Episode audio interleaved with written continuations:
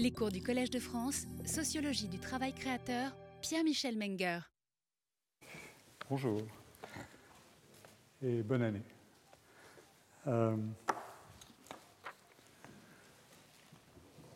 à tous. D'abord, euh, un, mot euh, d'hommage.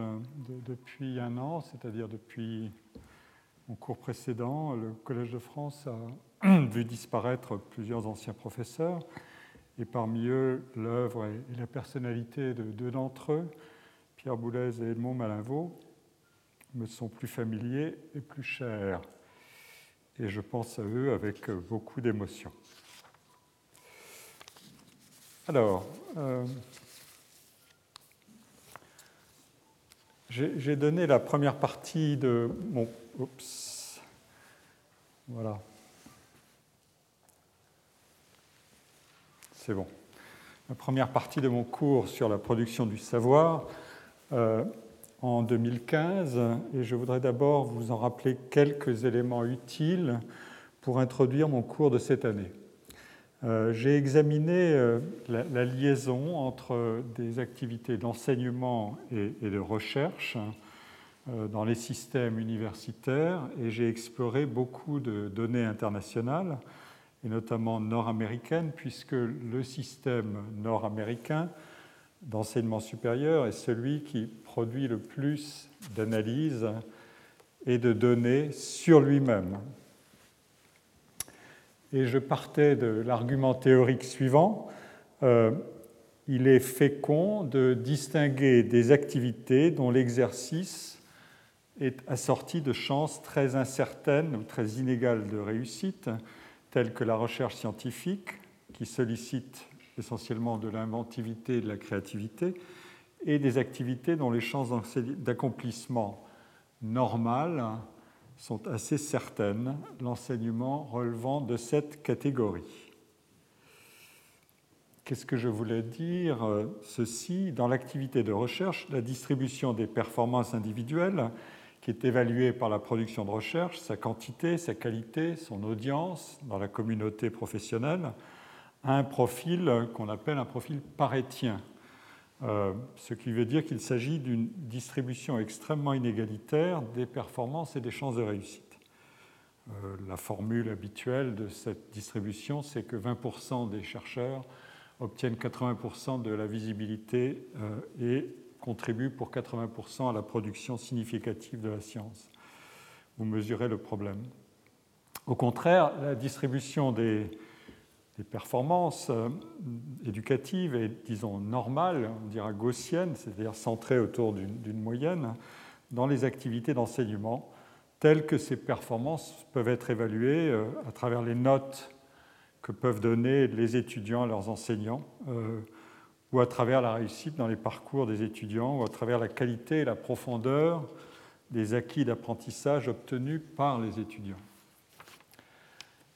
Et puisque ces chances de réussite dans chaque activité sont distribuées extrêmement différemment, l'association de ces deux activités dans un même métier peut opérer, c'était là mon argument, à la manière d'un mécanisme de gestion du risque au plan individuel et au plan collectif. L'activité de recherche est logée en quelque sorte dans l'abri statutaire que constitue l'activité d'enseignant. Cette imbrication a une propriété assurantielle. Je m'assure contre un risque à travers une activité dont la réussite est relativement certaine et socialement certaine aussi mais la liaison fonctionnelle entre enseignement et recherche dans les carrières universitaires peut être étudiée et expliquée aussi comme un mécanisme de subventionnement de l'activité où la performance est incertaine et où les résultats sont inégalement distribués, donc la recherche, subventionnement par l'activité qui a une utilité certaine et où la performance est normale, l'enseignement. Alors, qu'advient-il de ce couplage fonctionnel entre des tâches d'enseignement et de recherche lorsque nous sommes, comme aujourd'hui, dans un contexte de compétition accrue et élargie, internationale, mondiale, il n'y a pas de jour où je, ne reçois pas des, des dépêches sur l'internationalisation des mondes d'enseignement supérieur et sur les mouvements et la mobilité des enseignants et des chercheurs. Ce sera d'ailleurs l'un des sujets du colloque qui aura lieu euh, le 17 mai prochain, qui fera suite au cours. Euh, donc, dans ce contexte de compétition accrue et élargie, qu'advient-il de, ce couplage fonctionnel? Qu'est-ce qu'il provoque au sein des établissements? Euh, entre les personnels qui contribuent à cette double production et qu'est-ce qu'il en advient pour les étudiants eux-mêmes, dont une fraction aujourd'hui est beaucoup plus mobile qu'avant.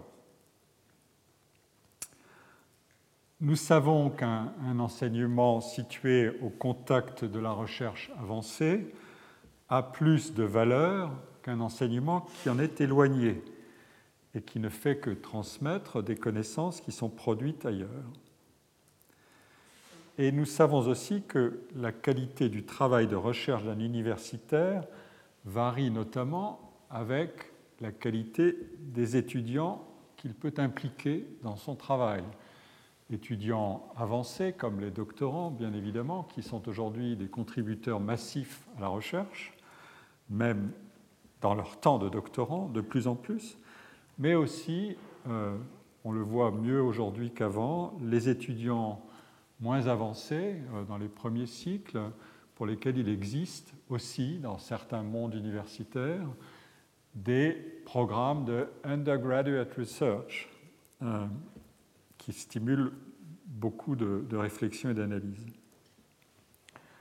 Ce que nous savons aussi, c'est que l'enseignement est ce qu'on peut appeler, et j'y reviendrai plus longuement dans l'étude de cas que je présenterai plus tard, dont je dirai un mot tout à l'heure, euh, l'enseignement est ce qu'on appelle une, d'après une formule qui a été employée par deux chercheurs américains, Rothschild et White, euh, est ce qu'on appelle une Customer Input Technology. C'est-à-dire que euh, celui qui en est le, le client ou le destinataire, ici l'étudiant, introduit quelque chose dans la technologie éducative par sa valeur propre. Autrement dit, la valeur d'un service éducatif varie avec la qualité de la contribution des étudiants. Les étudiants ne sont pas simplement des consommateurs, ils sont aussi des producteurs de quelque chose. L'argument indique que l'enseignement est une activité dans laquelle la qualité des étudiants est une contribution nette à la qualité de l'établissement universitaire. Donc, ceci a une conséquence assez simple. Une partie du rendement euh, de la formation dans les établissements est déterminée par les caractéristiques des étudiants, par cette contribution euh, à la valeur de l'enseignement, qui est d'autant plus élevée qu'ils interagissent avec des enseignants de qualité et sur la base d'une technologie éducative de qualité. Pour le dire autrement, il sera plus facile pour les étudiants d'atteindre un niveau donné dans un établissement où les forces en présence et la technologie éducative sont de bonne qualité, et moins facile là où elle est de moindre qualité. Euh, je reviendrai plus loin sur ce que contient ce vocabulaire de la qualité, ou de ce qu'on peut appeler une économie de la qualité et de la variété qui euh, est couplée à un ensemble de dispositifs métrologiques, de mesures, mais aussi de classement, de hiérarchisation, de stratification et de systèmes d'information sur ce que valent les choses. Quand euh, la diversité est grande, le besoin d'information est évidemment euh, indispensable. Alors, quelles sont les conséquences pour le travail universitaire? Euh, Les tâches d'enseignement et de recherche sont-elles donc intrinsèquement complémentaires au point de pouvoir être considérée comme génératrice de gains réciproques. Euh, un bon enseignant euh, bénéficiera de l'activité pour être un bon chercheur réciproquement, ou au contraire, sont-elles suffisamment distinctes pour être séparables et spécialisables, ce qui suppose qu'elles sont effectivement rivales au sein d'un même emploi. on a associé des activités qui peuvent être dissociées et qui peut-être gagnent à être dissociées. Voilà des questions qui sont posées par les modèles que j'ai explorés. Euh, s'il en était ainsi, euh, si les, activités pouvaient gagner à être dissociées, on aurait eu bien raison de créer des corps de chercheurs spécialisés dans cette seule activité de recherche, comme ça a été le cas avec la création des grands organismes de recherche en France, à vrai dire sans équivalent à l'étranger, parce qu'à ce moment-là, il a fallu augmenter le potentiel de recherche français.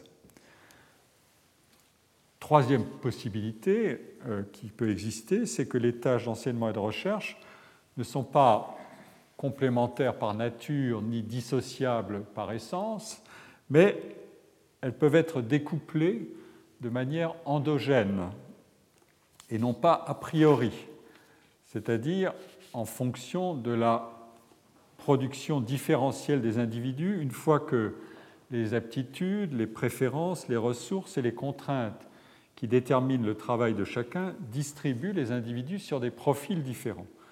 Et dans ce dernier cas, une partie des individus engagés dans une carrière académique se révéleront progressivement efficaces en recherche, d'autres principalement efficaces en enseignement. Et ce que j'ai fait, c'est que j'ai examiné les différents systèmes qui, dans les différents pays, essaient de résoudre ce problème de complémentarité. Le modèle d'organisation de l'enseignement supérieur qui est sans doute le plus stable et le plus imité est celui des États-Unis. Il est fondé sur un, un triple principe de stratification, stratification des établissements qui place au sommet les universités à forte intensité de recherche, de l'embauche et de l'emploi des universitaires qui font valoir sur un marché concurrentiel des emplois la qualité de leur recherche et de leur aptitude à enseigner pour être recrutés dans ces universités hiérarchisées par des niveaux de salaire et des conditions de travail fort différentes et par la qualité des étudiants qu'elles forment. Cette qualité étant elle-même distribuée de manière homologue, c'est précisément le troisième principe. Le principe, c'est cette sélection des étudiants en fonction de leur score à des tests nationaux, euh, Scholarly Aptitude Test et d'autres, et en fonction de diverses caractéristiques personnelles qui figurent sur les dossiers de candidature à l'admission dans ces établissements. L'admission étant faible, euh, faiblement ou pas sélective du tout à la base, euh, mais très sélective au sommet de la hiérarchie des établissements. Cette stratification explicite des établissements euh, dans ce modèle met donc en œuvre un, un très puissant mécanisme d'appariement entre des enseignants sélectionnés et distribués notamment selon leur performance de recherche, sur les différents étages de la hiérarchie des établissements d'une part, et les étudiants qui sont eux-mêmes sélectionnés selon la combinaison de caractéristiques que retient chaque université pour les classer. L'un des points qui est important ici est que la concurrence entre les établissements se fait aussi par la qualité de leur technologie éducative. Je vais y revenir cette année parce que je n'ai pas eu le temps de traiter ce point auparavant. L'une des particularités bien connues euh, du système des graduate studies, des études doctorales, est que ces études sont financées par les universités. Je veux dire, les, contrats et les bourses des étudiants sont financés par les universités il n'y a pas d'études doctorales sans bourse doctorale, hein, et qu'elles sont organisées sur la base d'un contrat avec l'étudiant.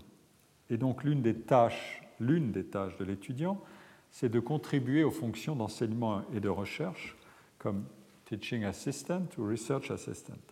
Ce modèle a fait école en France en s'y diffusant d'abord dans les écoles doctorales scientifiques des universités on, le verra euh, agir sur les profils de recrutement quand je présenterai des données sur euh, le système d'emploi et la totalité du système d'emploi universitaire en France euh, sur les 30 dernières années. C'est un travail que nous faisons avec mon équipe ici au collège.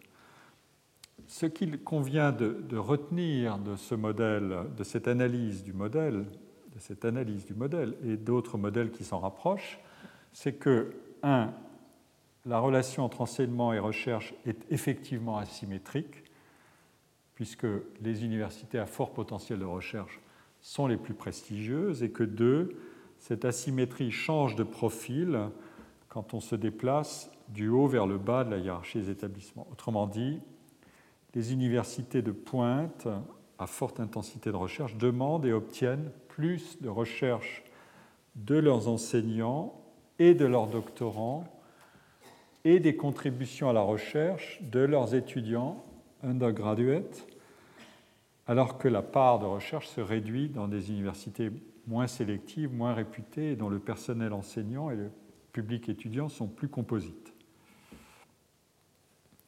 Mais cette liaison entre enseignement et recherche est essentiellement maintenue, même là où la recherche contribue euh, le moins à la valeur et à la réputation de l'université. Dans les euh, recherches qui examinent si l'enseignement et la recherche sont des activités dont les performances sont complémentaires ou rivales, la majorité des universitaires adhèrent à l'hypothèse de la complémentarité. C'est ce que montrent toutes les recherches internationales qu'on peut consulter. Alors même que le temps qui est alloué à l'enseignement et aux activités impliquant l'enseignant dans la communauté éducative de son université est un temps rival du temps de recherche, ce temps de recherche étant pourtant générateur des chances principales de promotion et de visibilité professionnelle pour un enseignant. En réalité, il y a deux manières de régler le problème. Il y a une manière normative qui est de partager le temps de travail en deux parts égales, comme en France, 50% d'enseignement, 50% de recherche, tel est le contrat.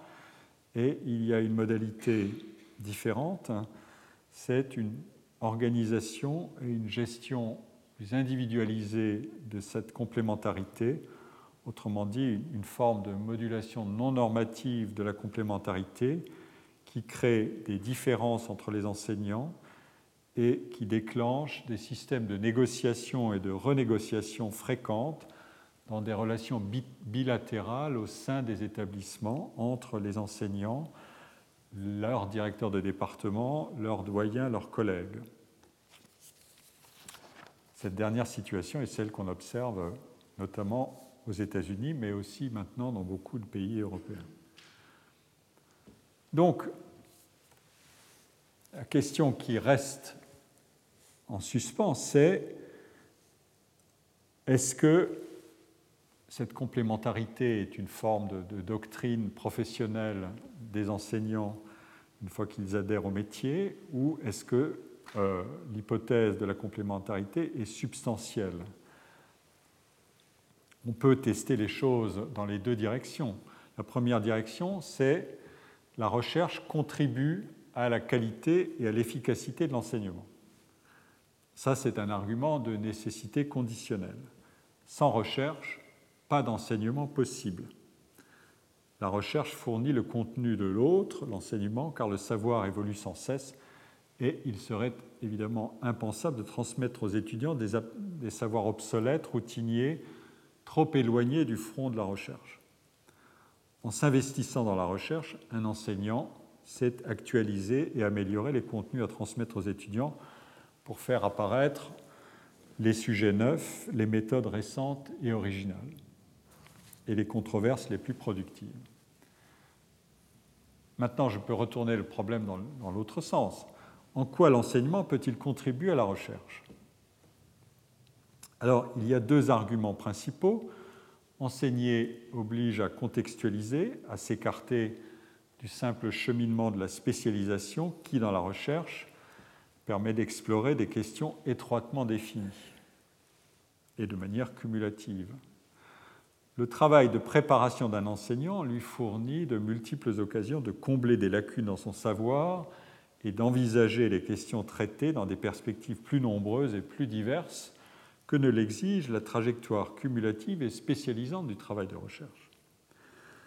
L'autre argument tient à la nature des échanges avec les étudiants. L'enseignement oblige à maîtriser les questions enseignées pour les communiquer efficacement, pour favoriser l'appropriation des contenus présentés et pour soutenir la motivation des étudiants. Il y a en quelque sorte une dramaturgie propre de l'activité d'enseignement qui suppose une réserve de connaissances et une capacité de clarification fondée sur l'aptitude à se mettre à la place d'autrui. Et il en va de même pour l'étudiant.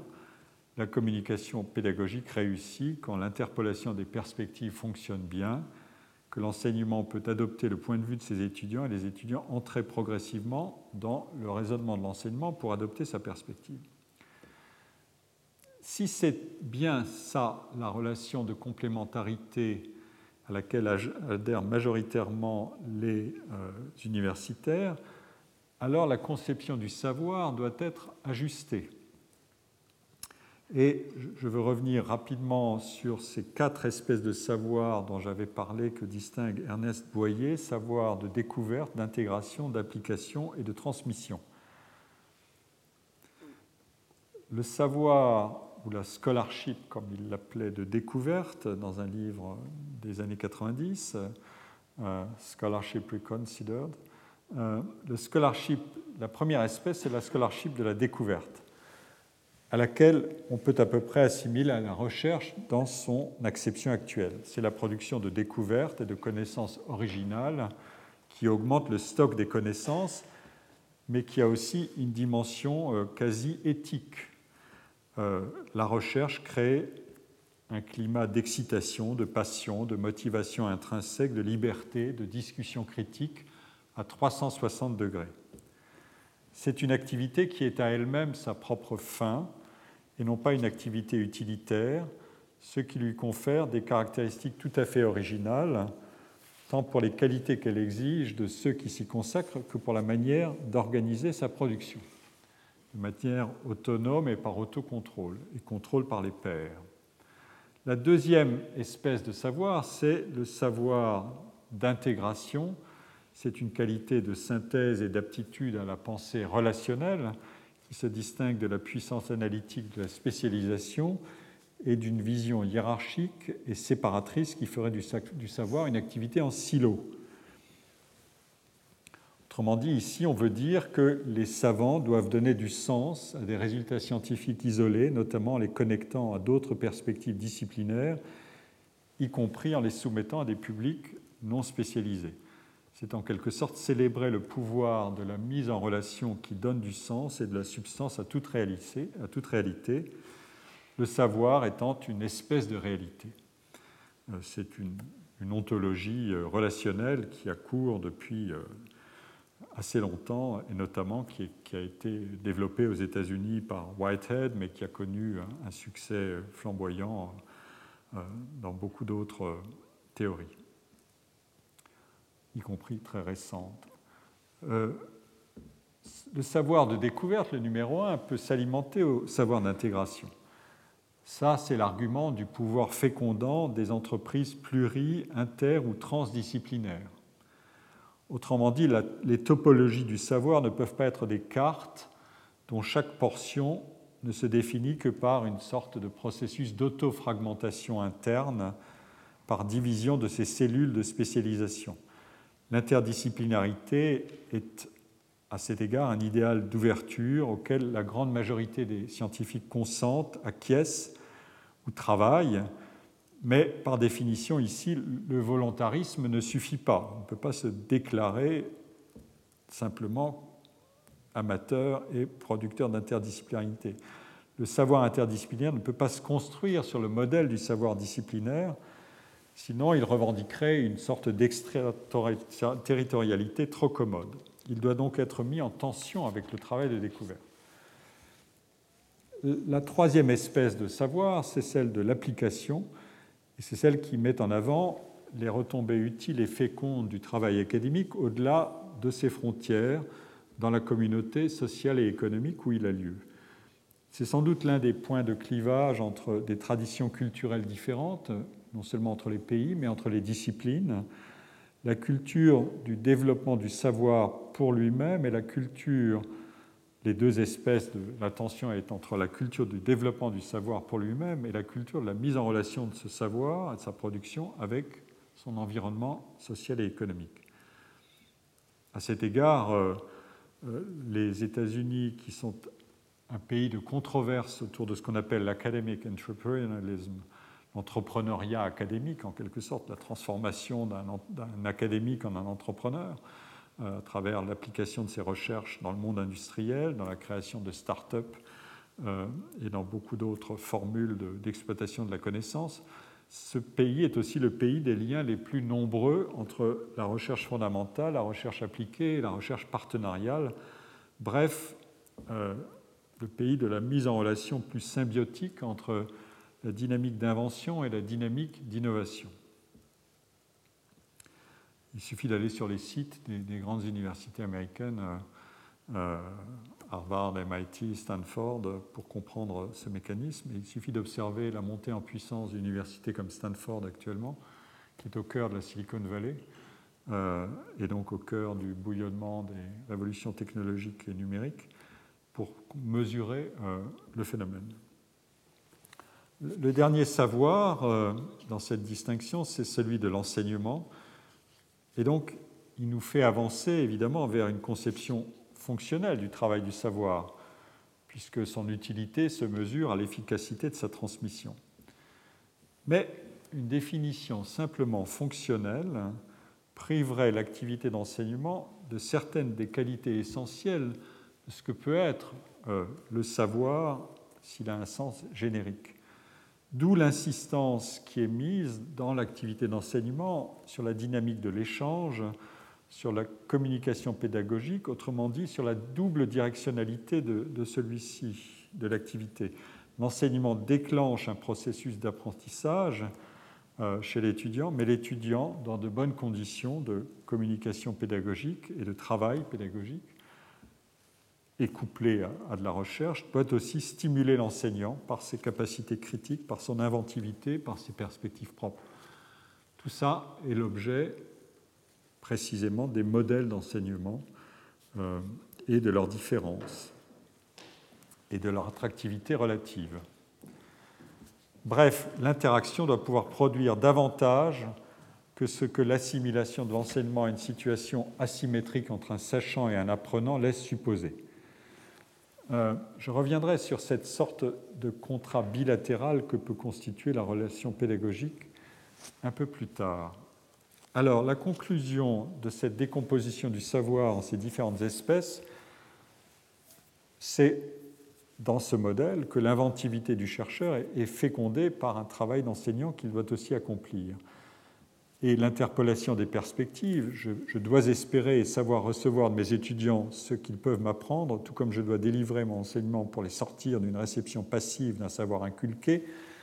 Euh, cette interpellation des perspectives nourrit l'idéal de complémentarité que j'évoquais, mais en le projetant aussi sur la situation même de la formation du savant. Après tout, un savant, aucune expérience ne lui est plus intime que l'association et la tension entre apprendre et inventer, entre être formé et se développer, avoir un mentor et développer sa propre originalité.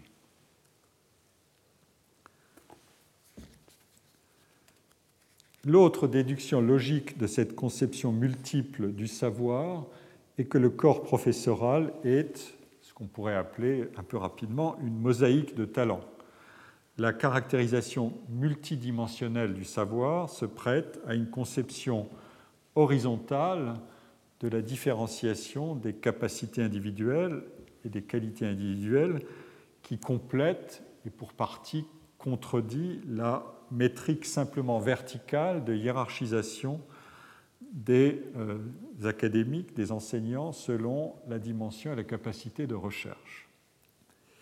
Ces points sont l'objet euh, d'incessants débats et négociations individuelles et collectives.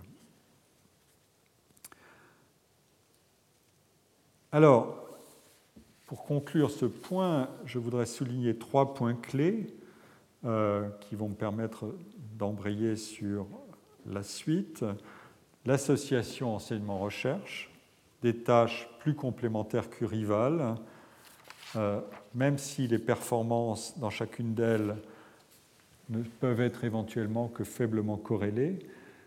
Les variations dans cette association selon le niveau d'études, l'enseignement se rapproche de la recherche à mesure qu'on s'élève dans les cycles d'études supérieures. Euh, et enfin, enfin, la fonction de production éducative.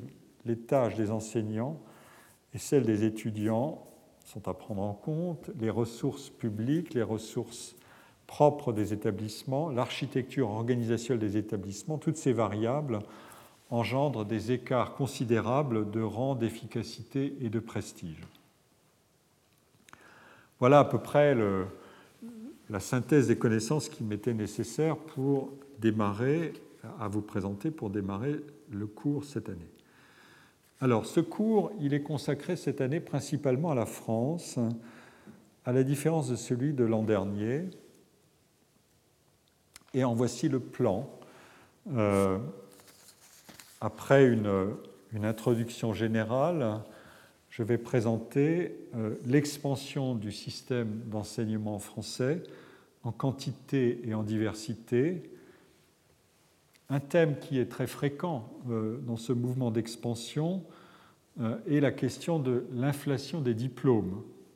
En termes plus généraux, il s'agit de se demander quelle est la valeur absolue d'un diplôme, que, vaut le savoir que euh, j'acquiers euh, pour l'exercice d'un emploi et pour l'obtention euh, d'un salaire et d'une position socio-professionnelle, mais aussi quelle est sa valeur relative, puisque ce savoir et euh, sa diplomation sont immergés dans un environnement d'expansion de l'enseignement supérieur et du nombre de diplômés. Une analyse sur plusieurs décennies, à partir d'une série de travaux français et de comparaisons internationales, permet d'obtenir une réponse simple et claire. Euh, ce sujet du rendement salarial de la formation et du double mécanisme de progrès du niveau général d'éducation euh, secondaire et supérieure de la population française et en même temps, paradoxalement, d'un rendement salarial du diplôme qui peut fluctuer et fluctuer à la baisse, euh, est au cœur de euh, la séance de la semaine prochaine. Et vous comprendrez que le problème de l'inflation des diplômes n'est pas le seul en cause, mais il faut beaucoup de, doigté méthodologique pour manier ces différentes variables et les contrôler les unes par les autres pour obtenir des résultats euh, convaincants. Et je montrerai que la politique éducative vient ici en percute en quelque sorte la politique de fixation des niveaux de salaire, notamment du niveau du salaire minimal, euh, et ses répercussions sur la hiérarchie des salaires. Autrement dit, on peut vouloir comprimer les salaires euh, pour obtenir plus d'égalité, mais dans ce cas-là, on fait perdre de l'efficacité salariale au niveau du diplôme. Voilà un des résultats autour duquel euh, j'articulerai une exploration des données la semaine prochaine. Un autre problème euh, qui est essentiel, euh, c'est qu'il existe bien en France ce qu'on peut appeler un modèle ou une modalité particulière de stratification. Euh, les universités, le système universitaire a été construit en France, à la fois il s'est développé à partir d'un centre, Paris, euh, qui captait l'essentiel du prestige, mais euh, l'expansion du système universitaire euh, a été réalisée sous une condition d'équivalence des diplômes, donc de non-rivalité des universités sur la valeur de leurs diplômes, et en même temps de hiérarchie implicite en fonction de la qualité des, des, enseignants, de la puissance des établissements et du type d'étudiants et de formation qu'on y offrait. Mais il n'est pas question, a priori, dans le monde universitaire, de stratification explicite, comme c'est le cas euh, dans un système américain ou par exemple maintenant un système anglais.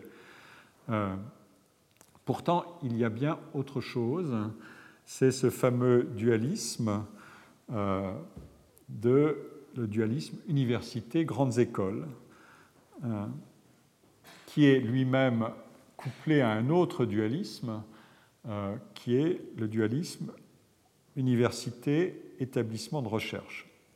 Alors je vais m'intéresser essentiellement au dualisme université-grandes écoles et euh, à la situation respective des universités et des grandes écoles face aux deux vagues successives de massification de l'enseignement supérieur.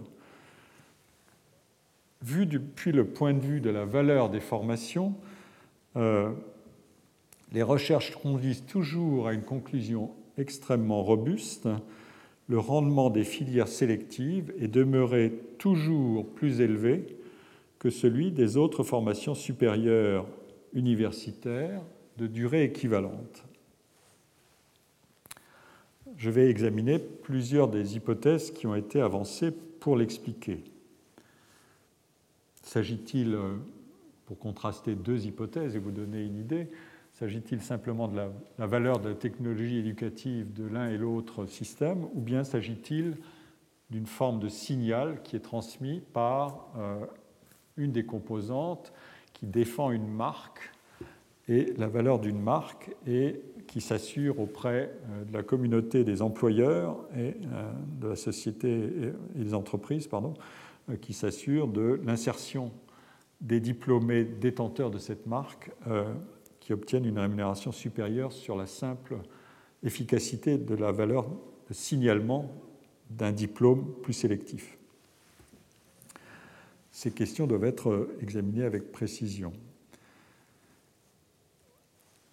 Pour approcher la, la valeur de la technologie éducative de l'enseignement supérieur et de ses différentes composantes, euh, et donc aussi des grandes écoles, j'examinerai sur la base des travaux qui sont menés avec euh, mon équipe ici, c'est-à-dire euh, Colin Marchica, Yann Renizio, Pablo Zamit, ainsi que celui qui a été mon ater précédemment, Simon Pey de l'Université de Lorraine, j'examinerai la structure des emplois dans les différentes composantes de l'enseignement supérieur. Elle est extrêmement révélatrice. Les données portent sur la période 1984-2014 mais euh, l'histoire des problèmes qui, peuvent être abordés est beaucoup plus longue. Elle remonte euh, au XIXe siècle et elle connaît d'ailleurs aussi un regain d'actualité à travers le, mot d'ordre nouveau qui est celui d'un bloc à constituer qui s'intitulera Bac-3, Bac plus 3. Autrement dit, de redistribuer la carte de la séparation entre enseignement secondaire et enseignement supérieur. Et puis je présenterai une étude de cas que j'ai menée avec certains membres de mon équipe. C'est l'étude de l'organisation et de la compétition dans une des sphères des grandes écoles, c'est-à-dire les grandes écoles de commerce. Euh, pourquoi celles-là euh, Parce qu'elles ont la particularité de combiner plus que d'autres et avant les autres des traits du système américain d'enseignement supérieur et des traits typique du système français euh, d'enseignement supérieur, de financement d'une modalité particulière dans cet enseignement. L'ancrage euh, de ces écoles remonte euh, au XIXe siècle. En fait, il s'agit de vérifier comment sont couplées une plus grande autonomie de gestion des personnels enseignants, l'internationalisation élevé du recrutement et des enseignants et des étudiants, et la structure particulière des ressources des établissements. Ces points sont corrélés et ils seront aussi la, matière d'une série de développements conclusifs du cours qui déborderont le simple cas des écoles de commerce. Car ces facteurs selon un certain nombre de, modèles euh, théoriques récents, s'ils sont bien alignés, ces différents facteurs sont réputés élever la performance des établissements. Mon analyse prendra en compte la forte stratification interne de ce groupe euh, d'écoles et montrera comment les, innovations dans la technologie pédagogique percolent, ruissellent, depuis les écoles leaders jusqu'à la base, euh, à la faveur notamment de l'académisation du corps enseignant et de l'internationalisation du recrutement des enseignants et des étudiants.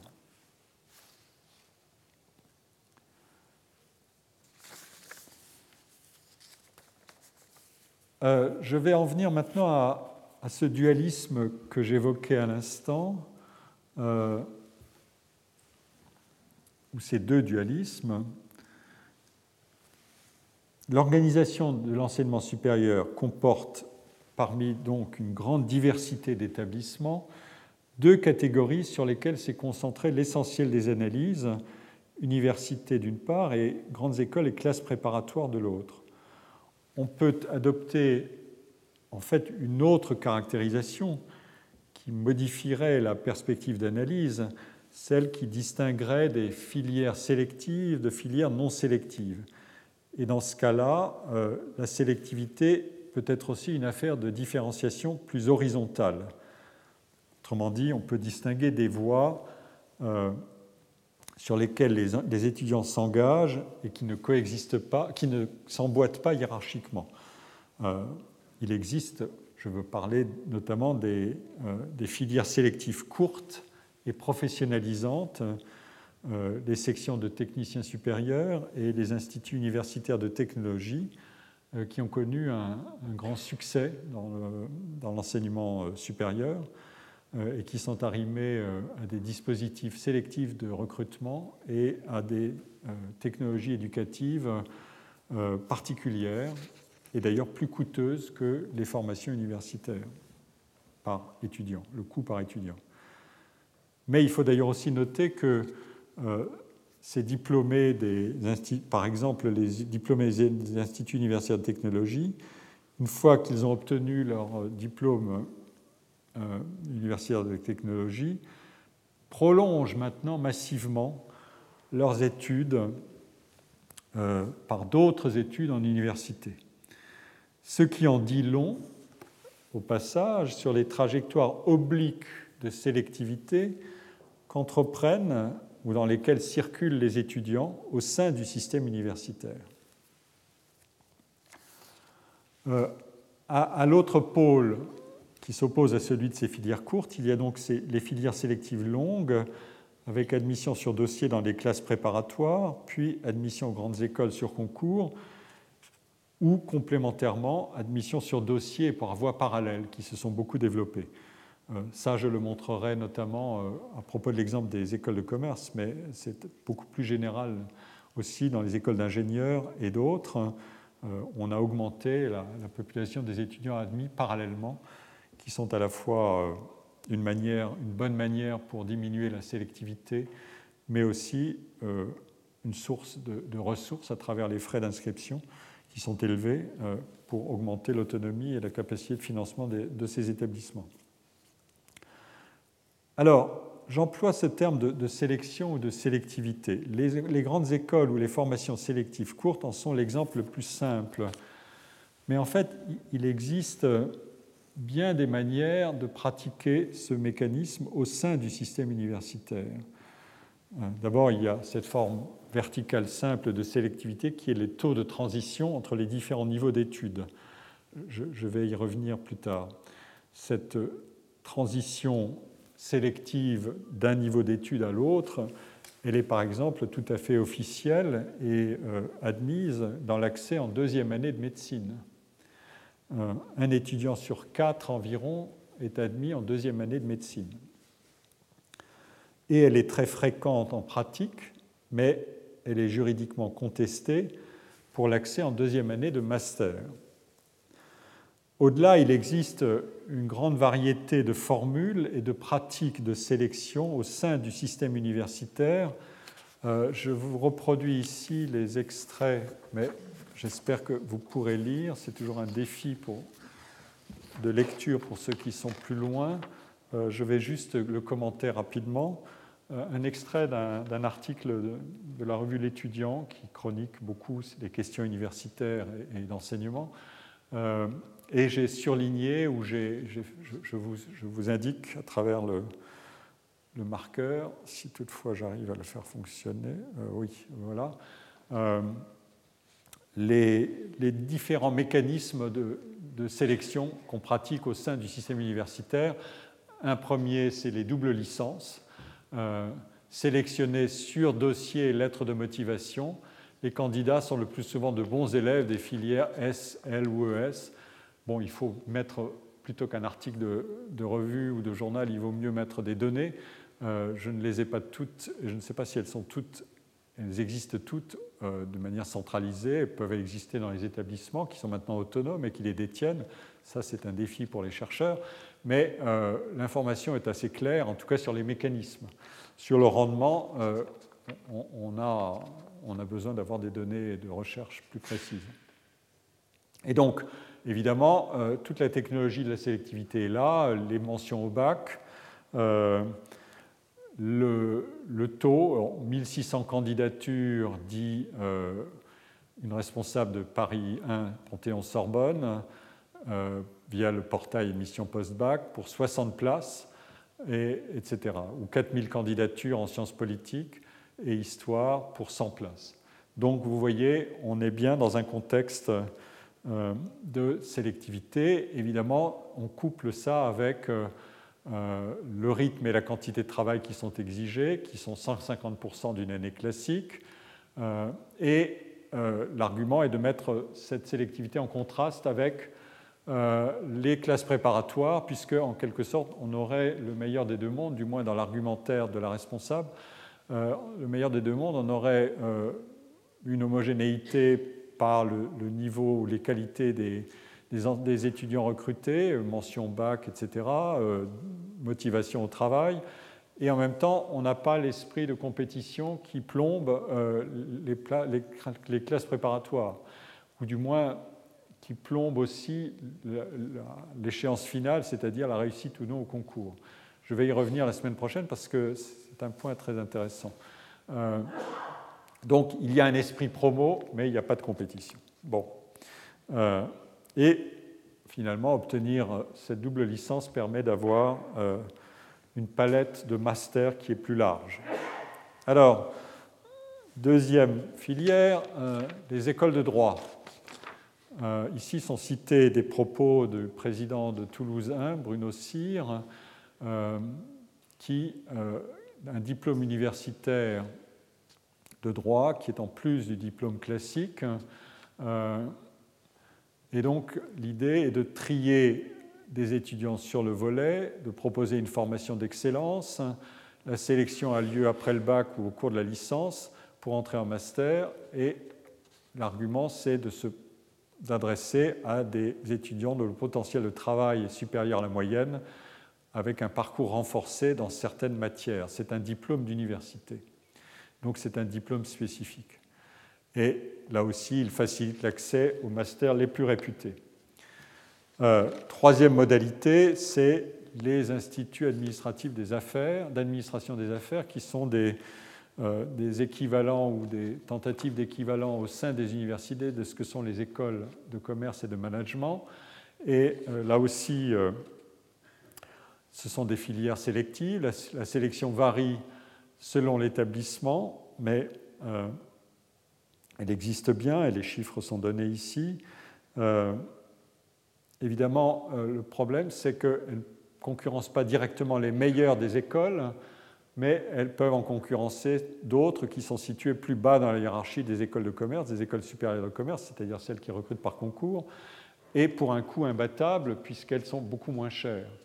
Là où les, les écoles euh, avec lesquelles elles peuvent se euh, rivaliser demandent 8 ou 9 000 euros de frais annuels d'inscription, ici on en demande entre 190 et 260.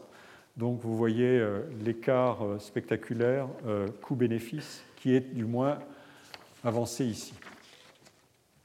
Et puis, il y a le dernier exemple, pardon, qui sont les, prépas. à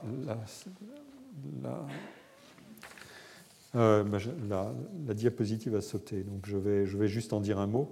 les prépas qui sont des prépas universitaires ou des prépas intégrés non universitaires qui, qui, constituent une alternative aux classes préparatoires. Euh, on en trouve différentes variétés aujourd'hui. Euh, euh, il en existe une également au sein de l'ensemble Paris Sciences et Lettres, dans lequel se situe, selon une modalité particulière, le Collège de France. C'est ce qu'on appelle une CPES, c'est-à-dire une classe préparatoire aux études supérieures. Euh, qui ne recrutent pas de la même manière qu'une classe préparatoire aux grandes écoles. Euh, mais il existe ce qui s'appelle des, prépas intégrés, c'est-à-dire des prépas qui sont attachés à des écoles d'ingénieurs notamment, euh, et là aussi qui pratiquent une sélection à l'entrée. Bref, vous voyez que les formules de sélectivité sont assez nombreuses et que le paysage est plus complexe qu'un simple dualisme. Mais c'est le dualisme université-grandes écoles qui a été le plus analysé par les sociologues. Et comme je l'ai dit, c'est ce qu'on peut appeler la modalité française de stratification du système d'enseignement supérieur. Je, ne dirai rien ici de l'autre dualisme dont j'ai un peu parlé dans le cours précédent, mais euh, c'est-à-dire séparation université-établissement de recherche, ce dualisme-là, euh, il est beaucoup moins étudiable parce que nous n'avons pas de données accessibles sur les personnels et les performances du système de recherche dans ces établissements, des données qui soient équivalentes en qualité euh, et accessibilité à celles qui permettent d'étudier le système d'enseignement supérieur, ces universités et ces universitaires. C'est-à-dire que euh, nous pouvons le faire, nous, parce que nous avons accès des données sur les universitaires, mais pour ce qui est de la composante établissement de recherche, nous ne pouvons pas. Euh, ça n'est pas faute de vouloir, mais c'est parce que les établissements peut-être se protègent davantage. Euh, alors, ces analyses sur les grandes écoles, elles ont beaucoup porté sur les inégalités sociales d'accès. Je vais, je vais, donner beaucoup de chiffres plus tard, mais je vous indique brièvement le, problème.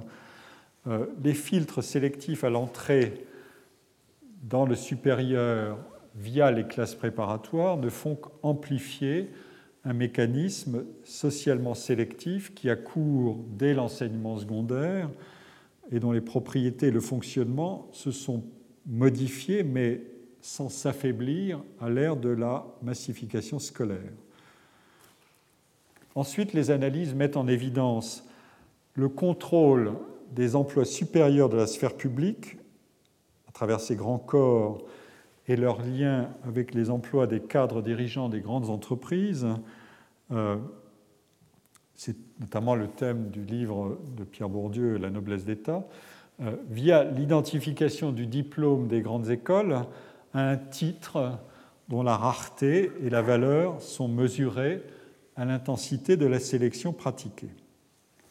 Mesurer aussi à la position relative de chaque école dans la hiérarchie de l'ensemble des écoles, mesurer à la qualité professionnelle des détenteurs du diplôme qui forment la communauté des anciens élèves et qui constituent un capital de ressources relationnelles, de ressources de, de donation, de dons à l'égard de l'école quand on en est un, alumnus contributeurs et, de bien d'autres ressources, et mesurer à la puissance des mécanismes de cooptation ou de préférence sélective qui sont actionnés par les détenteurs du titre considéré euh, dans les différents épisodes de leur vie professionnelle, euh, par exemple à l'occasion des recrutements ou des mobilités.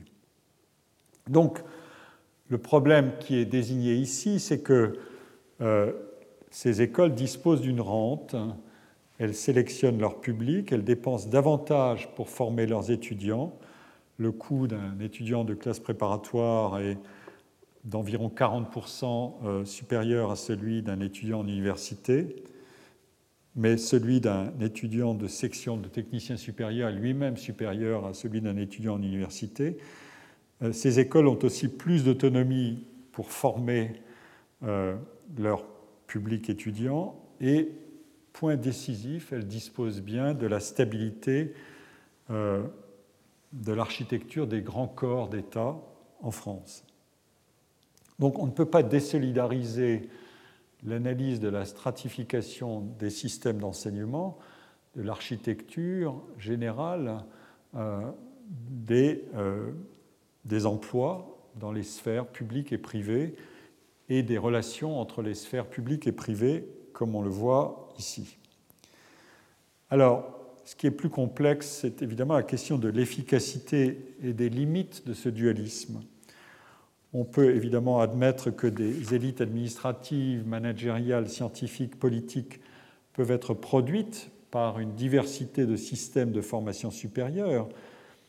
Et la question que suscite la dualisation à la française, c'est de savoir s'il s'agit d'un système qui est performant ou sous-performant sous les deux dimensions qui, qui, ne se recouvrent pas de l'efficacité et de l'équité, ou si ce système est plus performant sur une dimension que sur l'autre.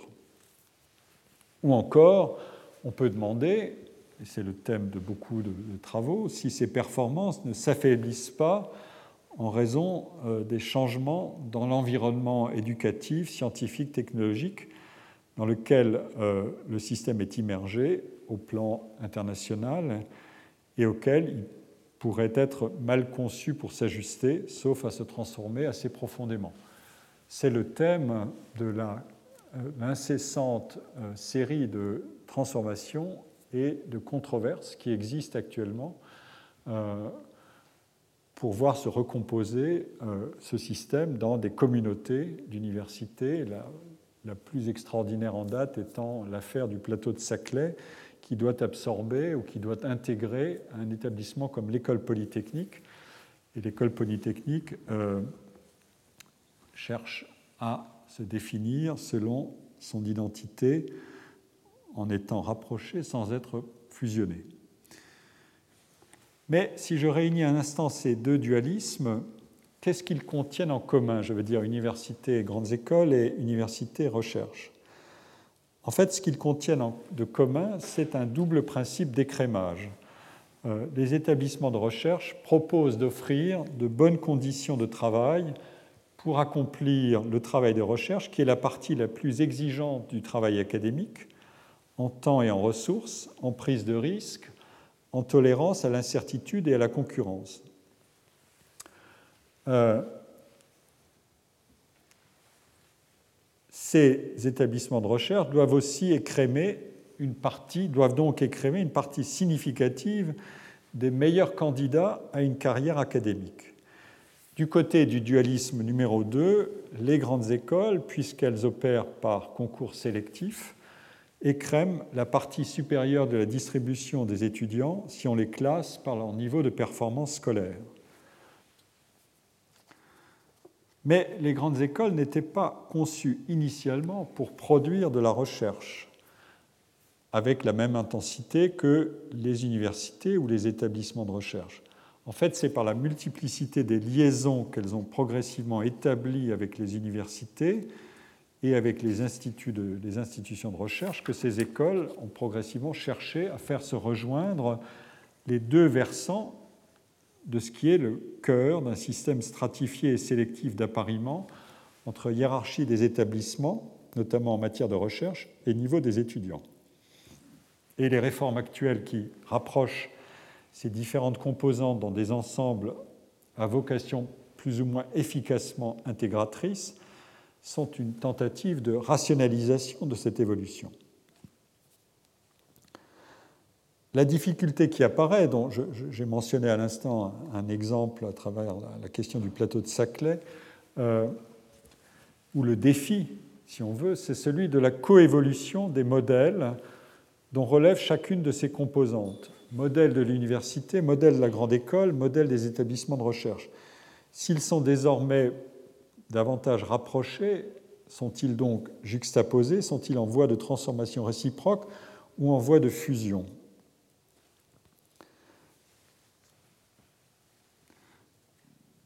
Alors, euh, je, viens de dire, une façon de formuler la question, c'est de demander si ce système doublement dualiste s'accorde avec les transformations de, des sociétés et des économies contemporaines.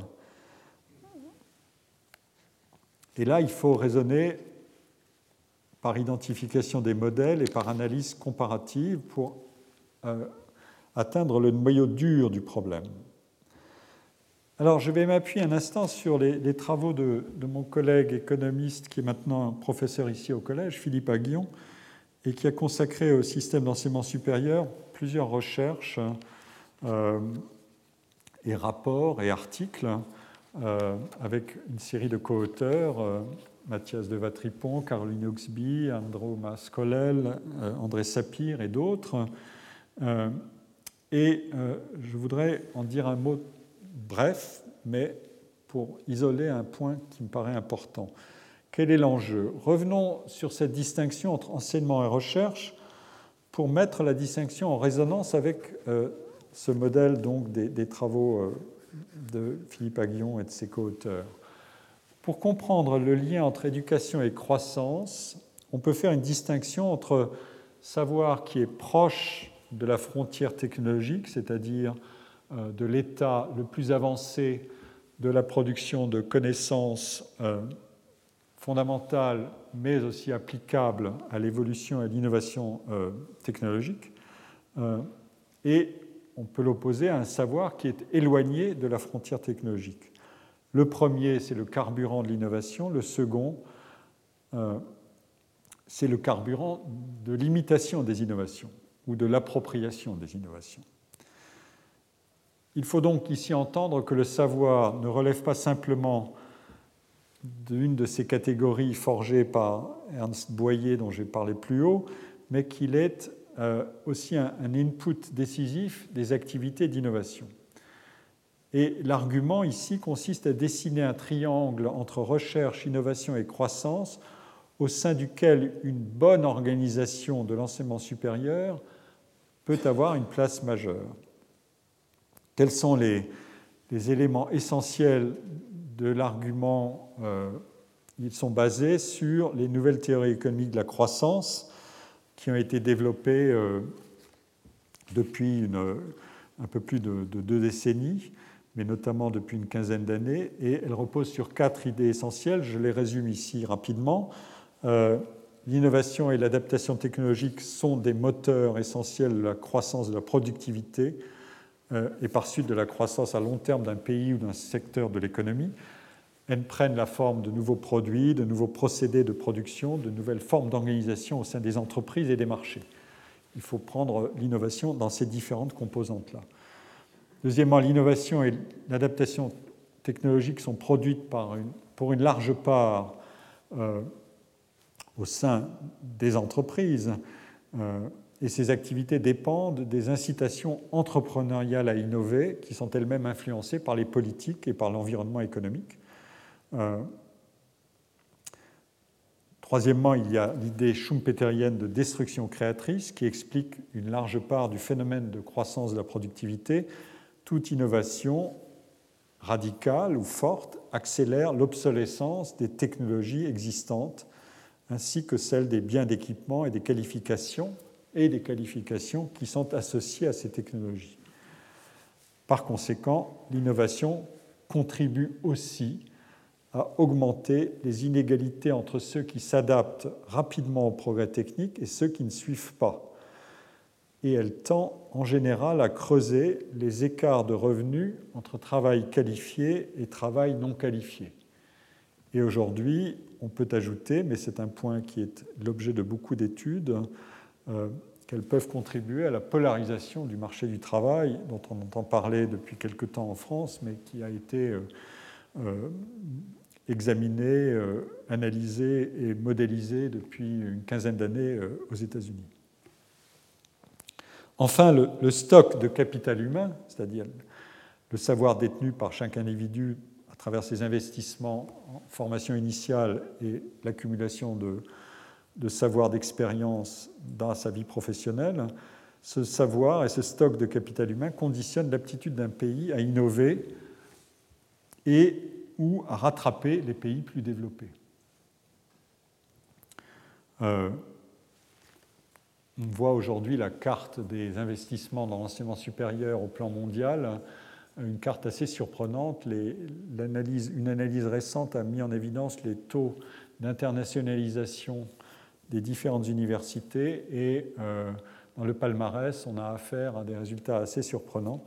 Euh, certaines universités euh, du Moyen-Orient ou de, l'Asie, Singapour et d'autres, arrivent très haut dans le palmarès. Donc la, carte se modifie rapidement et elle est au contact évidemment de cette économie de l'innovation. Alors, quelles sont les conséquences pour le problème de, l'éducation et de l'enseignement euh, secondaire et supérieur euh, L'éducation contribue à la croissance. Ça, c'est le credo de nos économies de connaissances l'accumulation de capital humain par les individus scolarisés les rend plus productifs à mesure qu'ils sont formés davantage. On estime par exemple que le surcroît de productivité procuré, ou le, gain marginal de productivité, c'est-à-dire le gain procuré par une année supplémentaire d'études, s'élève à 8%. La question de la traduction de ce surcroît de productivité en termes de salaire, c'est une autre question que je traiterai, comme je l'ai dit, la semaine prochaine c'est aussi le thème de la grande misère des classes moyennes qui ont investi dans les études et qui n'en sont pas exactement, euh, qui, n'y trouvent, trouvent, pas exactement leur compte en termes de rendement salarial. Euh, deuxièmement, il est entendu qu'un effort accru en matière d'éducation supérieure, qui est mesuré par une augmentation du nombre relatif d'individus ayant poursuivi des études supérieures, ou par une augmentation du niveau moyen atteint dans le supérieur, a donc un effet positif sur la croissance de la productivité, mais cet effet est d'autant plus positif, ça c'est un des thèmes essentiels, que l'économie considérée est plus proche de la frontière technologique. Et deuxièmement, que cet effet de, euh, cet effet de l'éducation sur la croissance est d'autant plus positif qu'il se produit à l'occasion d'une nouvelle vague technologique qui augmente l'importance relative de l'innovation par rapport à l'imitation. On y est actuellement. Alors, quelles conséquences pour le système d'éducation et d'enseignement supérieur? L'éducation et la recherche sont donc des facteurs de croissance dans tous les pays, quel que soit leur niveau de développement technologique.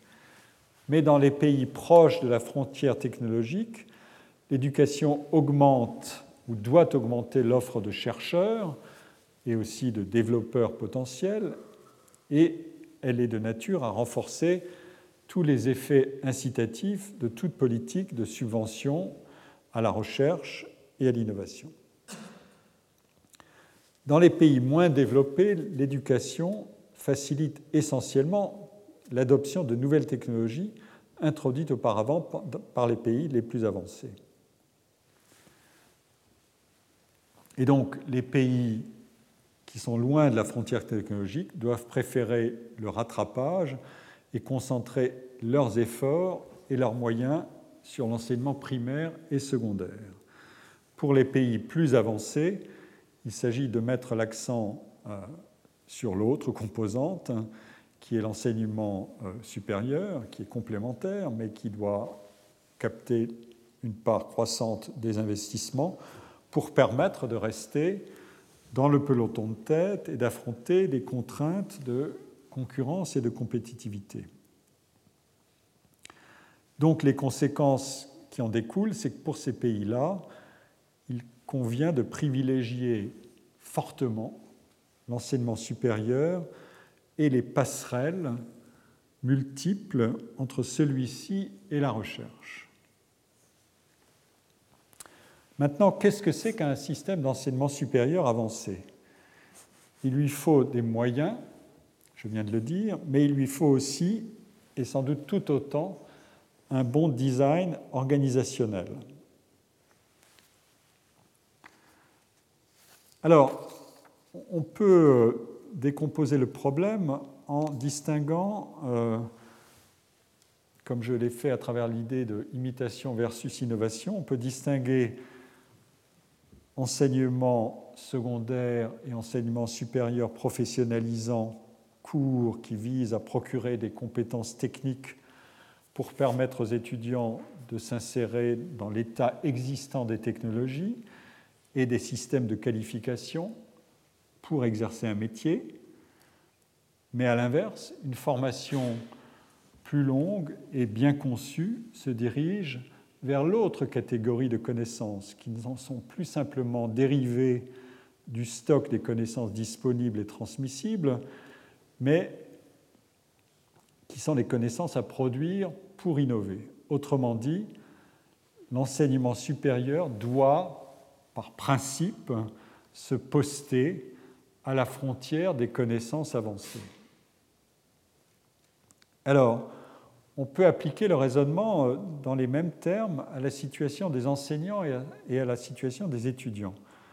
Je l'ai dit, l'un des problèmes essentiels qui est apparu dans l'analyse des carrières académiques, euh, c'est la question de la la sélection des enseignants qui, ont à accomplir deux types de tâches, enseignement et recherche. Et l'une et l'autre tâche peuvent varier dans leur mode d'exercice respectif et dans leur degré de complémentarité, à la fois en fonction de la, nature des études, générales ou, ou professionnalisantes, en fonction des caractéristiques des étudiants recrutés, et auquel l'enseignement à ces différents niveaux est délivré, et en fonction de l'organisation de l'enseignement. Le point intéressant à étudier est de savoir si on parle ici simplement du deuxième et du troisième cycle universitaire ou s'il faut descendre plus bas, comme je l'ai dit tout à l'heure, à travers l'argument de undergraduate research, c'est-à-dire dès le premier cycle, on peut enclencher autre chose euh, qu'une simple dissociation entre enseignement et recherche. Alors, on peut introduire une distinction symétrique du côté des étudiants. Ceux-ci se distribuent sur un, continuum qui sépare aux deux pôles extrêmes euh, la demande de formation courte et professionnalisante et la demande d'études longues orientées principalement vers des emplois non académiques, euh, mais aussi pour une partie vers des emplois d'enseignement et de recherche dans la sphère publique ou dans la sphère privée. La montée en puissance de des débats et des, discussions sur le sort des docteurs euh, et la, part qu'ils prennent euh, dans, le, dans, le, monde de, l'entreprise est un des signaux euh, qui correspondent à, cette question. alors, pour rapprocher ces deux versions deux versants de la production de connaissances par les enseignants-chercheurs, de la contribution directe aux connaissances par les étudiants. Euh, comme je l'ai dit, le modèle qui était le plus simple, mais qui est aussi le plus ouvertement hiérarchisé socialement, c'est-à-dire la sélection par la performance scolaire est aussi une sélection sociale, et économiquement, les ressources des universités sont considérablement inégales, est un modèle qui est présent dans les pays qui ont adopté cette stratification explicite des universités par niveau de qualité, de réputation et de sélectivité, et qui existe depuis des siècles aux États-Unis, mais qui aussi progressivement a été adopté en Grande-Bretagne et qui est au cœur des réformes du côté de l'Excellence Initiative en Allemagne et qui existe, comme je l'ai dit tout à l'heure, sous une modalité particulière en France. Alors, je, dis euh, pourquoi ce, modèle est à la fois simple et euh, redoutable dans ses euh, fondements sociaux? Il est simple parce qu'il repose sur deux principes qui sont puissamment reliés la coprésence enseignement-recherche et la contribution des étudiants à la valeur de, de la production académique et éducative. Sans le deuxième principe, c'est-à-dire la contribution des étudiants, l'imbrication enseignement-recherche ne pourrait pas résister ou elle devrait se limiter exclusivement à la formation des doctorants, c'est-à-dire que seul au niveau doctoral, on tirerait le plein bénéfice d'une association entre activités d'enseignement et de recherche. Mais sans le premier principe, c'est-à-dire la complémentarité entre enseignement et recherche, la technologie éducative qui repose sur la contribution des étudiants à la qualité de la production des savoirs serait sous-performante. Et donc cette mise en parallèle de la situation des enseignants et des étudiants permet de dire ceci. Plus on relâche le lien fonctionnel entre l'enseignement et la recherche, plus la performance dans l'exercice du travail académique est normale, c'est-à-dire distribuée autour de la moyenne, comme je l'ai dit euh, antérieurement, et aussi plus la performance attendue des étudiants correspond à une distribution normale. Il s'agit en quelque sorte d'obtenir un diplôme et les individus ne sont pas en concurrence les uns avec les autres pour l'obtenir, une fois qu'ils sont dans la filière. Les notations données aux étudiants par les professeurs et les évaluations qui sont faites par les étudiants de leurs professeurs sont le miroir les unes des autres. Elles ont une distribution normale.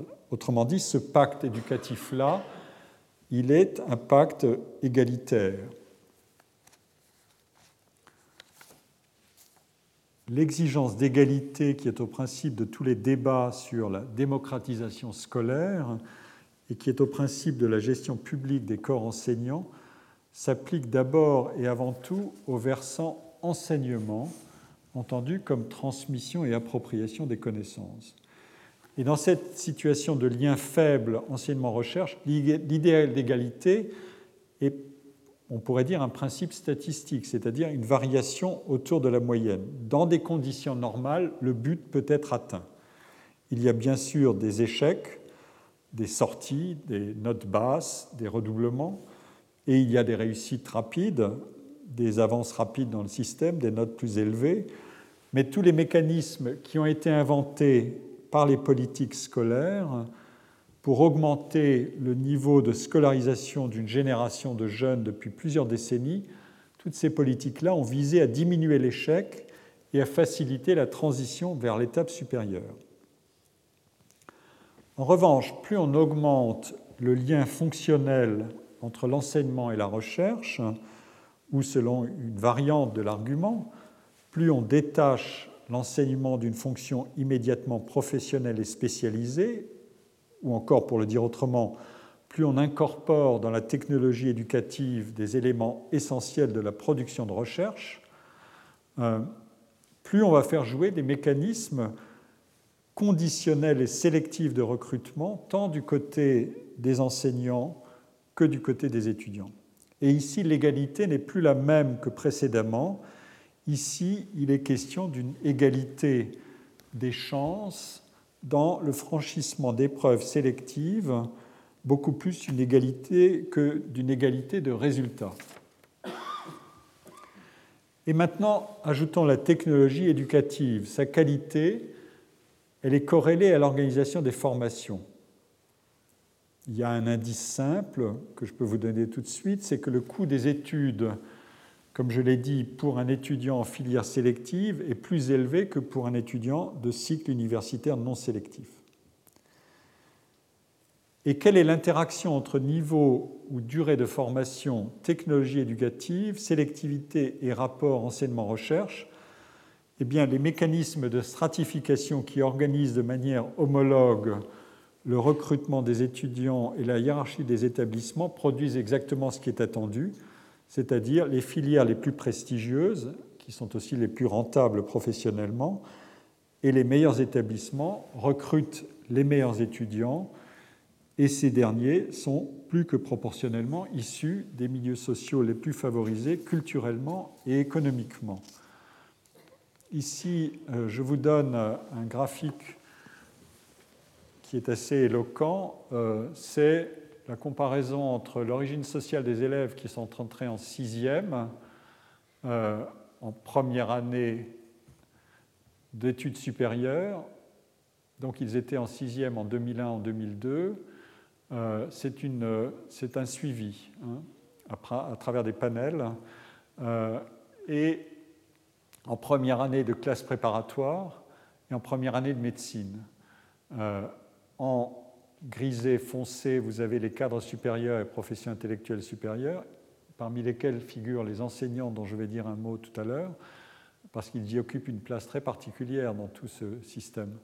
Et en grisé clair, vous avez les employés et les ouvriers. Vous voyez que les, proportions varient, enfin, s'inversent complètement euh, quand on passe de la, de la sixième à la classe préparatoire et que euh, l'université opère au milieu de la distribution, c'est-à-dire qu'elle équilibre à peu près, en tout cas en première année, mais une fois qu'on applique une distinction entre filières, les choses peuvent éventuellement euh, se changer, enfin se modifier beaucoup. Et ici, vous avez la première année de médecine qui opère dans la même catégorie euh, que l'autre filière sélective qui est les classes préparatoires. Donc vous mesurez l'ampleur du problème qui est de euh, savoir comment arbitrer entre des logiques euh, d'efficacité et de, justice et d'équité. Ici, vous avez un, graphique euh, qui correspond à peu près à la même chose, mais qui décompose la situation différemment. les élèves de sixième, l'ensemble des bacheliers, donc on a fait figurer l'étape intermédiaire. Donc c'est une marche en escalier. La part des, catégories supérieures augmente à mesure que euh, la qualité de l'étude augmente. Euh, ici, c'est la sixième, là, c'est les bacheliers, là, c'est les bacheliers généraux. C'est une des grandes distinctions sur lesquelles je vais revenir, mais je crois que je n'aurai pas le temps d'aller au bout de. C'est toujours le même problème que j'ai, j'en ai trop à dire, mais je vais le dire la semaine prochaine. Euh, la, la croissance l'expansion de l'enseignement secondaire s'est accompagnée d'une diversification qui a des propriétés sélective, euh, socialement sélective très forte.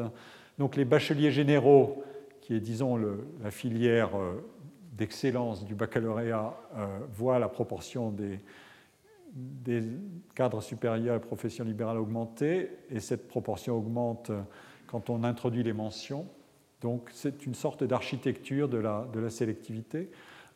Et vous êtes là en classe préparatoire, donc vous voyez les harmoniques sont, bien établis.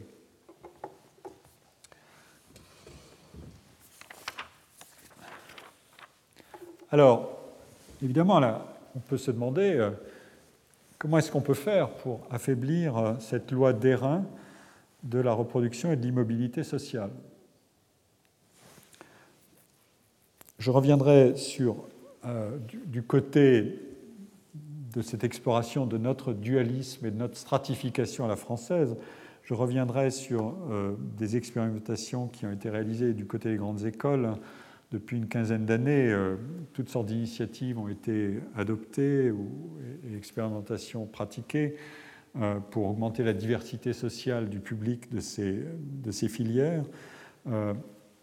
mais je voudrais, avant ça, dire un mot de la position de tous les acteurs du jeu et notamment des enseignants eux-mêmes. Les enseignants, que sont-ils? Ils sont à la fois les acteurs de la démocratisation scolaire et universitaire, donc aussi des acteurs de la contribution de l'éducation à la croissance économique, mais aussi à la démocratie sociale et politique. Leur activité dans l'enseignement supérieur, donc dans un système à double tâche, comme je l'ai dit, doit, pour être accomplie avec des bonnes chances d'équilibre, être organisés selon une technologie éducative qui rende la recherche et l'enseignement plus complémentaires que rivaux, je l'ai dit. Ils ont donc intérêt à la sélectivité des formations si cela augmente leur capacité de recherche et la qualité de la transmission pédagogique, un public étudiant plus motivé, plus interactif, plus apprenant, y compris par des formes de pédagogie inversée, euh, les, détails que j'ai donnés sur les différentes filières sélectives de l'université, euh, d'après l'article cité tout à l'heure dans les, dans les diapositives, vous le disiez très bien. Mais enfin, par ailleurs, et pour finir, ces enseignants sont aussi eux-mêmes des acteurs privés, consommateurs du système d'enseignement en tant que parents d'élèves et parents d'étudiants. Et à ce titre, les enseignants sont des insiders virtuoses. Ils sont parmi ceux qui tirent le rendement le plus élevé euh, du système le plus sélectif, c'est-à-dire celui de l'admission dans les classes préparatoires et dans les grandes écoles. On le mesure à la surreprésentation des, enfants d'enseignants dans ces filières sélectives longues. Et quant aux étudiants, la question de la qualité de la technologie éducative est évidemment décisive aux deux pôles sélectifs opposés de l'enseignement supérieur, les formations courtes et les formations euh, sélectives longues. Les étudiants des formations non sélectives, eux, font face à une situation de sélection endogène. Leurs chances d'avancer varient selon leurs propres caractéristiques, selon les caractéristiques de leurs pairs et selon les caractéristiques du travail pédagogique, c'est-à-dire le nombre et la qualité des enseignants, les taux d'encadrement, la qualité de la transmission pédagogique, l'interaction ou la distance ou la proximité avec les activités de recherche et euh, évidemment selon les caractéristiques d'organisation des filières et des établissements. Autrement dit, la demande de sélectivité couplée à une organisation éducative de qualité peut être présente dans des stratégies individuelles, alors que la contestation de la sélectivité est présente dans des stratégies collectives. Euh, mais comme je l'ai indiqué plus haut, et pardon, pas mais, mais et, comme je l'ai indiqué plus haut, la réalité des enseignements universitaires est donc beaucoup plus complexe que l'opposition binaire entre sélectif et non sélectif. Que ce soit vu du point de vue de l'architecture du système, autant que du point de vue du comportement des acteurs eux-mêmes dans le système. Je crois que je vais mettre un point à mon exposé d'aujourd'hui, puisque j'aborde une nouvelle partie qui est l'analyse de l'expansion et de la diversification de l'enseignement secondaire et supérieur, qui m'introduira directement euh, euh, à la suite du cours. Et donc, euh, je mets un point aujourd'hui à ma présentation et je vous remercie pour votre attention. Retrouvez tous les contenus du Collège de France sur www.colège-2-france.fr.